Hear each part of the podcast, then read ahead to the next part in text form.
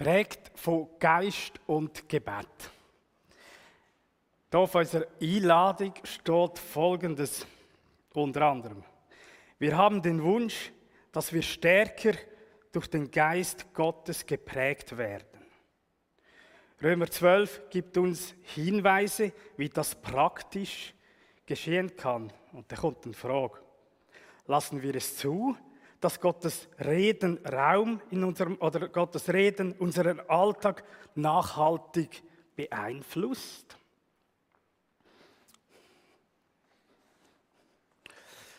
Äh, kurze Geschichte aus meinem Leben, wie das manchmal bei mir ganz praktisch aussieht, ist an sich nicht eine rühmliche Geschichte, aber so ist das einfach manchmal in meinem Leben. Da passieren verschiedene Sachen.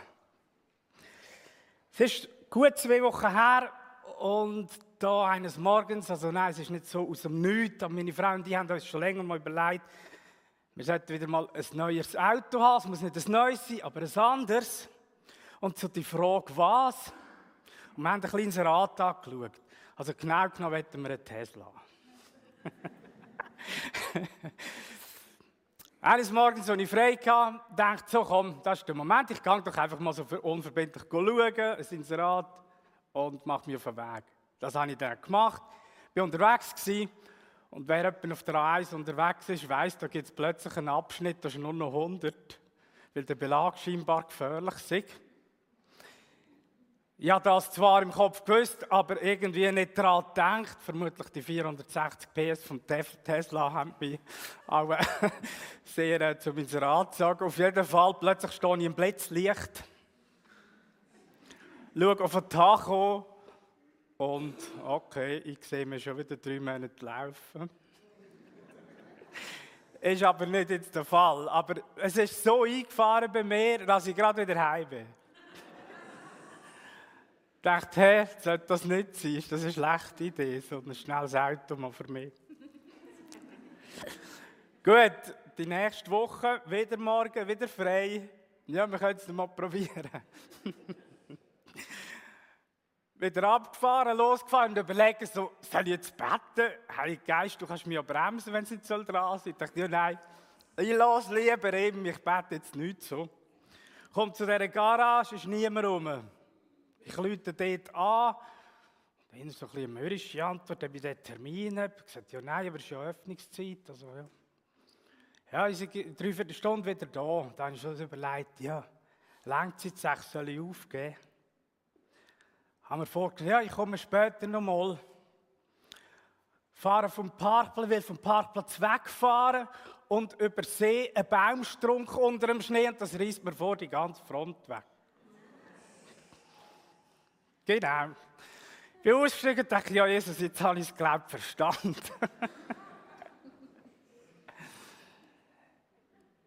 ich weiß, das ist ein völliges Luxusthema, Kauf, Autokauf zu verbinden mit dem Führen vom Heiligen Geist. Die Welt hat ganz andere Probleme. Und ich weiß, Gott hat mit meinem Leben noch ganz anders vor, als nur mein persönlicher Kaufberater zu sein. Was er zwar gerne macht, offensichtlich. Aber so erlebe ich Gottes Reden oder Führung im Alltag. Manchmal höre ich es früher, manchmal später, manchmal muss er mit Nachdruck reden, bis ich böck, was er will sagen. Das heisst natürlich jetzt nicht, dass ich das Thema für definitiv abgeschlossen habe, weil äh, ich kann es ja dann wieder mal probieren. Ich meine, Tesla hat immerhin ein T, also das ist ja wie ein Kreuz in seinem Emblem. Man kann es sehr schön reden. genau. Ich habe mich mal entschieden, vor Jahren, dass ich mein Leben unter die Herrschaft Gottes stelle. Ich habe mich entschieden, dass Gott mich soll prägen, mein Denken und mein Handeln. Ich habe mich entschieden, dass ich ganz ihn will leben und alle Themen in meinem Leben sind dem unterstellt. Egal, wie das Thema heißt. Und da, was passiert im Leben, will ich unter seiner Herrschaft leben. Ich will mich von ihm beeinflussen und das machen, was er sagt. Und darum haben solche Themen genauso Platz, wo ich darauf achte, wie ganz andere Themen. ist auch zwei Wochen her, ich war in einer Weiterbildung. Das ist eine Weiterbildung, da haben wir aus 70 Motiven ein Bild auslesen, das zu einem spricht und das Bild dann persönlich zum Ziel, ein Zielmotto daraus zu formulieren. Mein Blick ist über die Bilder gerasselt und ich hatte sofort mein Bild. Gehabt. Wir hätten über einen längeren Prozess sollen das Zielmotiv erarbeiten im Team von Gruppenarbeit und alles. Aber ich schaue das Bild an, mein Zielmotiv war klar. Ich setze meine Segel in Wind. Und seitdem begleitet mich das sehr stark noch mehr. Ich setze meine Segel in Wind. Mit dem Wind segeln. Natur hat eine Kraft, das imponiert mir. Ich finde es aber genauso oder noch faszinierender, Kraft von der Natur können zu nutzen um mit dieser Kraft vorwärts zu gehen. So ein Schiff in der Kraft vom Wind vorwärts bewegen, das ist doch gewaltig. Was wäre der Gegensatz dazu? Das. Rudern. Ich finde, das Bild passt gut zu meinem Leben wie auch zum Leben von einer Kille. In welchem Boot willst du lieber sitzen als Kille? Oder welches Bild soll mehr Mino repräsentieren? Segelschiff oder das Ruderboot? Sehen, da vorne schaut einer auf diese Seite. Ich weiß nicht, ob das der Pfarrer ist oder der, der Kurt oder Tag da gibt, wenn es so eins wäre. Ich glaube nicht, dass wir so sind und gleich. Ich habe realisiert in meinem Leben, dass ich sehr, sehr viel gerudert habe Und das hat mir heute Morgen so richtig eingeholt. Jetzt darf ich nicht emotional werden, ich weiß. Weil ich kann entscheiden in meinem Leben, ob ich die Ruder in die Hand nehme oder ob ich mein Leben ausrichte. Nach Gott, ob ich überhaupt Segel habe. Und wir ausrichten vom, vom Wind. Beide Schiffe brauchen eine Mannschaft. Beide. Aber man macht nicht gleich auf dem, auf dem Schiff. Das ist ein riesiger Unterschied. Auf dem Schiff, da spart man alle ein und man rudert. Auf dem anderen Schiff, da sind wir zusammen aus, die Segel auszurichten und den Wind reinzublasen. Drin gibt es ganz viele Aufgaben auf dem Schiff. Je nach Stärke, je nach Größe, je nach Alter hat man verschiedene Aufgaben, je nach Wissen, Spezifikation. Und jeder findet seinen Platz und jeder kann einen Teil dazu beitragen, dass das Schiff vorwärts kommt und der Wind so voll in die Segel bläst. Es gibt spannende Vers dazu. Der Wind im Griechischen übersetzt mit Pneuma, Luft. Vom Hebräischen Ruach. Der Wind bläst, wo er will. Und du hörst, eigentlich heißt seine Stimme, sein Sausen wohl. Aber du weißt nicht, woher er kommt und wohin er fährt. So ist dann jeder, der aus dem Geist geboren ist. Ich werde lehren, noch viel mehr lehren, nicht mehr zu rudern, sondern lernen, den Finger in die Luft haben und zu schauen, wo bläst der Wind.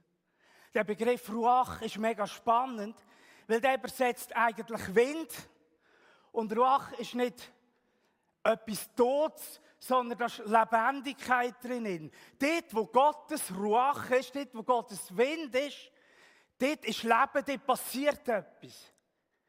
Gott hat uns den Ruach geblasen und wir sind lebendig geworden. Gott bläst Ruach und etwas, das nicht mehr lebt, entsteht wieder. Ich werde lernen in meinem Leben, zuerst einmal spüren, Gott, wo wirkst du? Statt einfach mein Ding durchstieren und das machen und rudern und rudern und am Schluss merken, ich bin K.O., ich mag nicht mehr. Dienen ist Macht. Freudlos. Ich werde zuerst lernen, zu spüren, wo Gottes Wind weht. In meinem Leben, in Situationen. Wo macht Gott etwas in deinem Leben?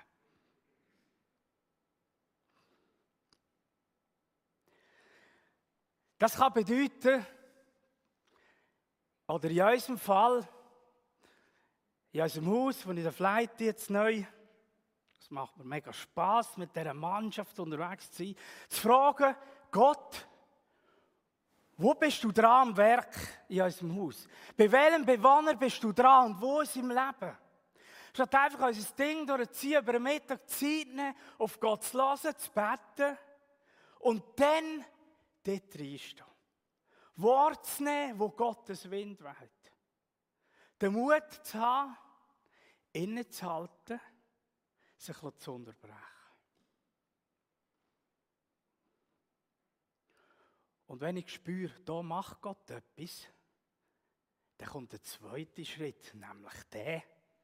Ich spann Segel auf und setze jetzt meine Segel in Wind. Was heißt das? Das heißt ganz praktisch, ich setze meine Kraft, meine Zeit und meine Ressourcen dort ein, wo Gott am Wirken ist und nicht dort, wo ich es einfach durchstieren will. Das ist ein mega Unterschied. Das heißt vielleicht konkret, ich verändere Traktandenlisten, gerade in der Sitzung. Ich schaffe Raum, weil ich merke, Jetzt macht Gott etwas da. Wir können reden, das ist Gottes Kairos. Da wirkt Gott, er hat etwas vor. Also, ich setze voll auf diese Karte. Ich streiche anders, damit ich neuen Raum bekomme für das, was Gott offenbar vorhat. Ich lasse mich korrigieren im Alltag. Ich ändere meinen Tagesablauf, meine Prioritäten. Ich sage vielleicht mal Termine ab, weil ich weiss, es ist etwas anderes dran. Das hat massiven Einfluss auf mein Leben. Wenn ich spüre, wo Gottes Wind weht und dann als zweiter Schritt bereit bin, die Segel dort in den Wind zu setzen. Jesus ist für mich ein mega Vorbild dort drin. Es gibt ja ganz viele coole Geschichten von Jesus in den Evangelien und zum Teil gibt es ja Geschichten, wo man vielleicht manchmal den Zugang nicht so findet und denkt, hä, warum reagiert jetzt Jesus so oder dieses? Da gibt es Situationen, da ist er mit drinnen unterwegs mit einer Menschenmenge. Er hat ganz viel zu tun und plötzlich heißt, er läuft einfach davon. Er geht. Warum? Er spürt auch, dass der Wind nicht weht. Sondern dass der Wind jetzt auf dem oben weht, persönlich für ihn, Zeit mit Gott wo er sein Herz im Meer hat, seinem Vater, und dort neu belebt wird. Und dann kann er die Leute stehen, um dort zu investieren in seine Beziehung. Hankerum ist er mit einer Menschenmenge unterwegs. Alle wollen etwas von ihm. Es könnte einem zerreissen, wenn tausend etwas von der Welt. Was macht er? Er haltet unter einem Baum an, schaut und sagt Zachäus, heute komme ich zu dir heim. Warum? Weil da der Wind weht, weil Gottes Ruach in dein Leben bläst. Und da, wo Gott am Werk ist, will ich dabei sein, will ich teilhaben. Und er wird mit dem so viel Zeit. Lässt wieder diese Stand investiert in den Zachäus, wo eigentlich alle abgeschrieben haben. Und dann geht die Post ab der öffnet das Portemonnaie, da gehen die Ressourcen plötzlich frei. Unglaublich.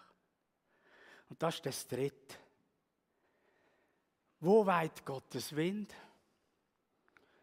Setze in meine Prioritäten dementsprechend. Und dann darf ich teilhaben, wenn Gottes Wind reinbläst und Veränderungen passieren, wenn das Schiff vorwärts geht, wenn die Post abgeht. Und das ist gewaltig.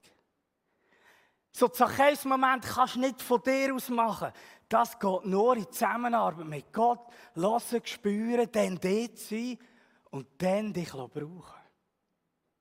Ich bin überzeugt, wir haben all solche Momente in unserem Leben. Es geht darum, dass ich die wahrnehme und dass ich den Mut habe, auf die zu setzen.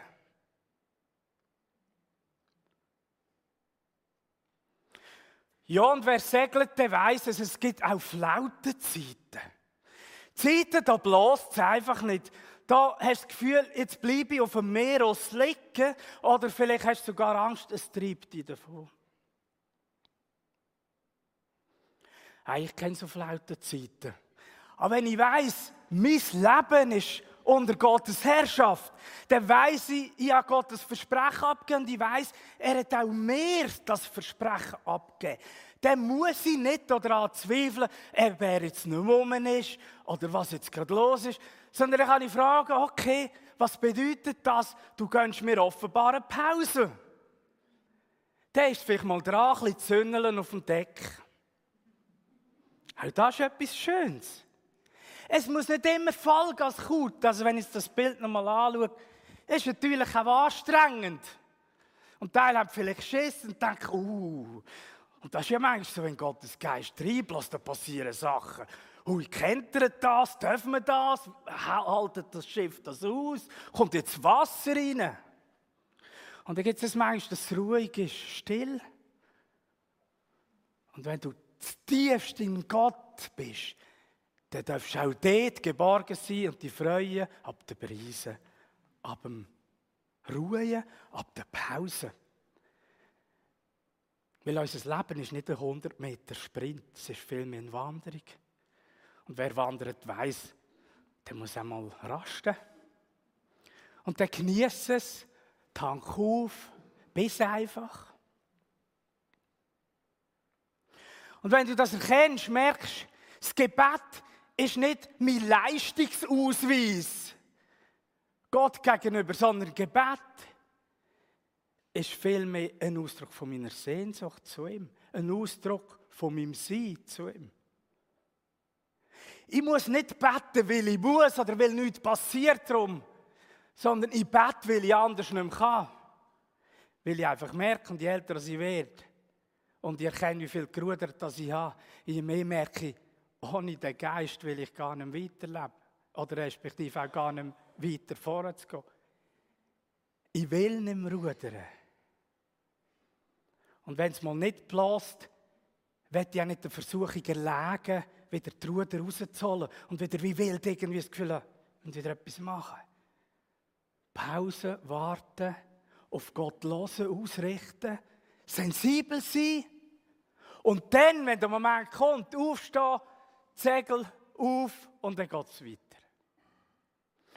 Ich staune, wie in meinem Leben Gott mich wieder in eine neue Aufgabe geführt hat, wo ich merke, jetzt bläst er so voll wieder drin und es macht wirklich mega Spaß. Ich werde oft gefragt, wie geht es dir? Und ich kann sagen, es geht mir wirklich gut, ich bin mega glücklich.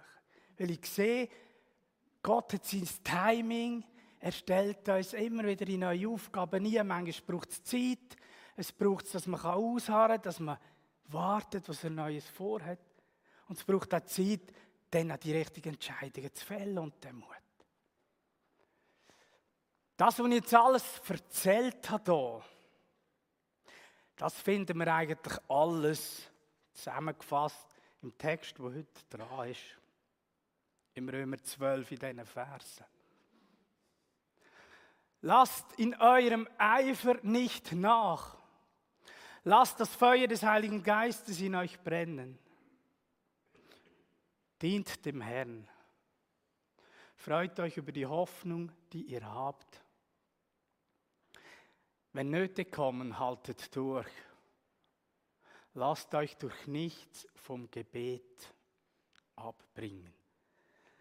Das ist so, so eine Instant-Message. Also das ist irgendwie so, so eine Kraftwürfel, so wie so eine Matschi-Dings, so eine Matschi-Würfel. Fangen wir nochmal oben an. Lasst in eurem Eifer nicht nach. Hey, bist ein Teil von dieser Mannschaft, von dieser Segelcrew. Bist ein Teil von dieser Kirche und sag, jawohl, ich helfe mit, dass die Segel in den Wind gehen und ich will dabei sein, wenn die Post abgeht. Stell dich dazu und sag, jawohl, und auch für mich hat es einen Platz auf dem Schiff. Auch ich kann hier mithelfen und ein Teil sein. Bet das jeden Tag. Gott, brauch mich. Bau mit mir dein Reich. Lass das dein tägliche Gebet sein. Bau mit mir dein Reich. Für das lebe ich auf dieser Welt. Lass Feuer vom Heiligen Geist in euch brennen. Oder eben, wie ich es formuliert habe, setz deine Segel in Wind, in Ruach. Feuer ist auch so ein starkes Bild, auch wie Wind. Feuer hat mich schon immer fasziniert.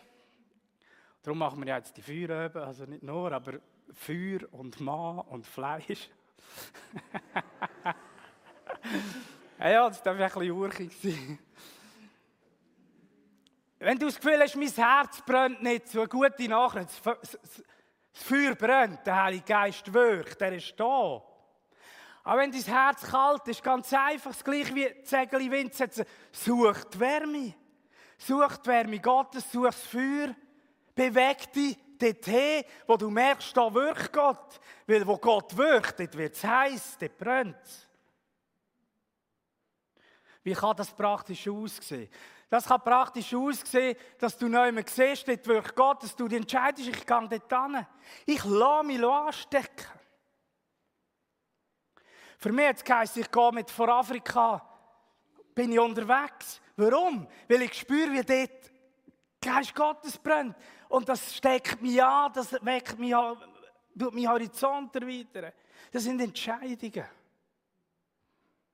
Komm in Gottesdienst, gang dort hin mit Freunden, wo du merkst, dir passiert etwas, gang auf die Straße, wenn die Post abgeht. Entscheide dich, dort hin zu gehen, wo das Feuer brennt. Das kannst du ja ganz allein sein, wenn du merkst, immer wenn ich Lobpreismusik höre oder mache, fängt da etwas an von warm werden. Ja, dann mach's. Entscheide dich, das zu machen. Vielleicht ist es in der Natur die Wanderung, wo du merkst, etwas passiert in mir, dann mach das. Vielleicht ist es das Bibelstudium, wo du merkst, wenn ich mich vertieft drin hey, da passiert etwas mit mir, dann mach das.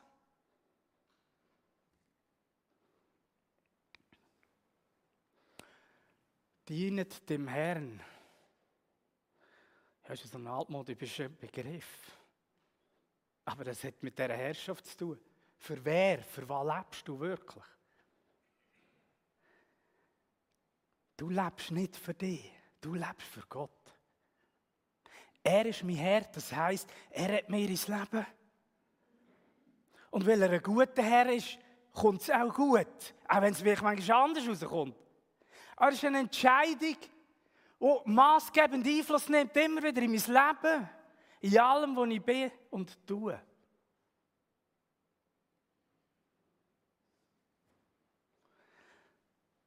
Freude über die Hoffnung, die in dir lebt oder ist. Was ist das für ein Leben, wenn wir diese Hoffnung nicht haben? Das ist die Hoffnung. Ist nicht einfach Hoffnung, es gibt heute zu Abend Spaghetti statt Rösti. es ist die Hoffnung, das heisst, mein Leben ist nicht ein vergängliches Leben, sondern ein ewiges Leben. Mein Leben hat Ewigkeitswert. Der Übergang von Leben und Tod auf dieser Welt ist bei Gott viel kleiner als für mich als Mensch. Warum? Weil ich da schon ewiges Leben habe und mit dem Übertritt ich nur noch näher in Gottes Gegenwart komme. Das ist vor allem für uns ein mega Problem. Das ist eine Frage der Perspektive. Wenn ich die Hoffnung in mir habe, lebt sich ganz anders. Ich kann mir nicht vorstellen, ohne die Hoffnung zu leben. Da verliert sich die Welt in der totalen Sinnungslosigkeit und in der Existenzangst. Mensch muss ums Überleben kämpfen, wenn es da keinen gibt, der hinter dran steht, wenn es kein Woher und Woher gibt. Ich kann mir es nicht vorstellen, wie man leben kann ohne das. Darum haben wir eine Message, die nur wir vermitteln können. Da gibt es Hoffnung. Da ist einer, der einen Plan hat. Unser Leben vergeht nicht, sondern es hat Ewigkeit. Und es gibt einen, der das Leben in der Hand trägt. Es gibt einen Plan. Wenn nicht kommen, halt durch bin mega froh, dass der Vers zwischen diesen steht. Seht ihr, der steht zwischen Hoffnung und Gebet. Dort zwischen steht, manchmal stürmt es extrem auf meinem Schiff. Manchmal kommen hohe Wellen, manchmal kautet es, manchmal habe ich Angst, Segel zerreißt. Und ich kann mich nur festhalten, festklammern und dann vielleicht auch Schiss. Ich kann festhalten, weil ich weiß, Gott führt mein Lebensschiff als Ziel. Und das ist meine Hoffnung und das Gebet ist meine Verbindung zu ihm. Die reißt nicht ab. Lass dich durch nichts vom Gebet abbringen. Entdeck die Ressourcen vom Gebet für dein Leben, für deinen Beruf, für deine Familie, für deine Ehe, für deine Hobby, für die Autokauf fürs Fahren, dass man nicht schnell ist. Ich schleiche jetzt richtig umeinander. Es ist eine Ressource, die mit nichts ersetzbar ist, Gebet. Aber nicht, nicht als Druck, als Müsse, sondern als Ausdruck von Sehnsucht, von Verbindung, von Zwiegespräch, von, von Auftanken, von, von Sein. Und dann gibt es das Gebet von Vollmacht und plötzlich merkst du, jetzt stehe ich an und bete in Vollmacht. Weil dann, weil ich weiss, da bläst der Wind und dann kannst du in Vollmacht beten. Wenn er nicht bläst, kannst du nicht in Vollmacht beten. Und auch nicht überall das gleiche Gebet, das richtig. Das spürst. Und Gott leitet dich durch den Geist ja, im Gebet.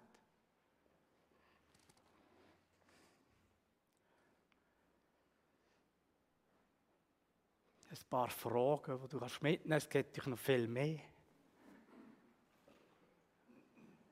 Was ist dran für dich? Der Wind, Gottes Ruach zu suchen neu. Vielleicht weißt du, er bläst, aber du bist vielleicht zu ängstlich, zu träge oder was auch immer, zu beschäftigt, die Segel so auszurichten.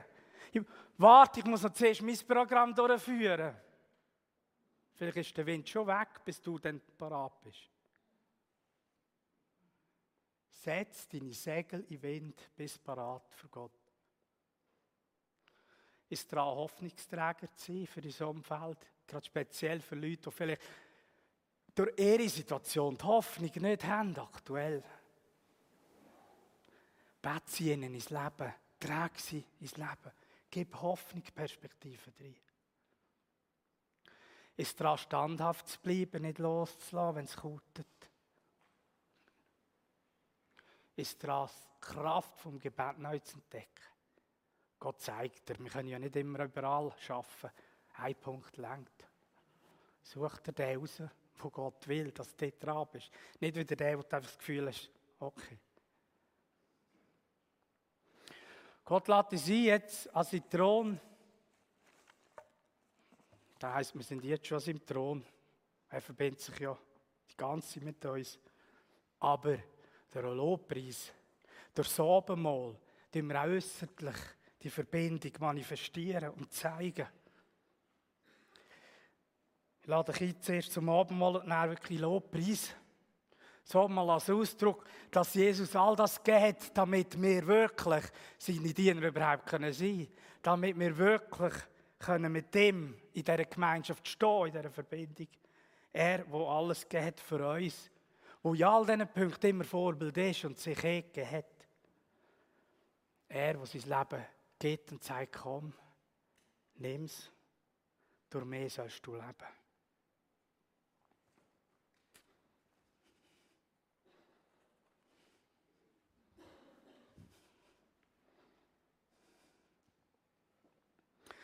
Der Herr Jesus in der Nacht, da er verraten wurde, nahm er das Brot und dankte und brach's und sprach, das ist mein Brot zu meinem Gedächtnis oder mein Leib zu meinem Gedächtnis. Desgleichen nahm er auch den Kelch und sprach, dies ist der neue Bund. Nehmt, das ist. Dieser Kelch ist der neue Bund in meinem Blut. Das tut, so oft ihr daraus trinkt, zu meinem Gedächtnis. Das Brot, das Tee gab, von seinem Leben, oder ja, vom irdischen Leben zeigt, das Blut, das für die Vergebung steht, für das neue Leben.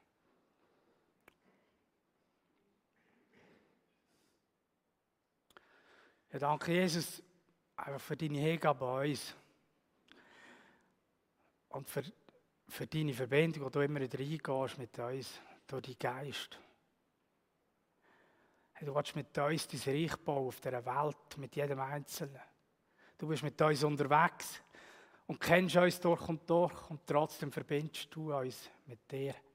Trotzdem haltest du an uns fest, auch wenn wir das manchmal ja, vielleicht nicht so ernst nehmen oder irgendwo nicht realisieren. Danke, dass du alles gibst für uns und du siehst, wo wir stehen, was wir brauchen. Eine Neuausrichtung, den Wind zu suchen den Mut an Prioritäten zu setzen, Hoffnungsträger zu sein oder einfach festhalten. Heilige Geist, ich bitte, dass du jetzt auch redest zu uns an dem Morgen und wir auch den Mut haben, die Konsequenzen zu ziehen, die du uns zeigst. Du bist zugleich der Tröster, aber auch der Ermutiger, der Befähiger. Du bist der Heiler. Ich bitte jetzt um Heilung für all den Menschen, die in den Herzen verletzt sind. Dass die Wunden heil werden und die Herzen neu können vertrauen dass du es gut meinst, Jesus.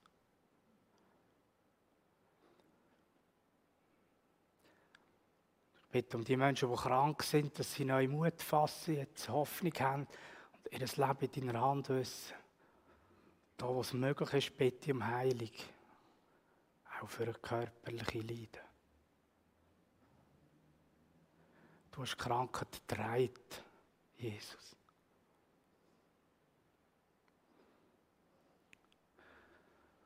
Danke dir, dass du uns auch vergisst, wo wir so viel gerudert haben in unserem Leben und statt Zeit braucht uns nach dir auszurichten und zu fragen, wo bist du dran, wo willst du? Danke, dass wir die Ruder verbrennen und die Segel hieven und erwarten, was du machst. Heilige Geist, ich bitte, dass du blasest, dass du wirklich die Gemeinde füllst, neu mit deinem Geist, dass du wehst, dass du uns weiterbringst. Danke dir jetzt auch, dass du uns belebst. Wir kommen vor die Thron, Jesus Christus, wir beten dir an, du Sohn Gottes, du Lamm Gottes. Du bist das Zentrum. Und die Welt ist dir nicht entglitten, auch wenn das manchmal so aussieht. Du wirst wiederkommen und ich warte sehnlichst auf den Moment. Amen.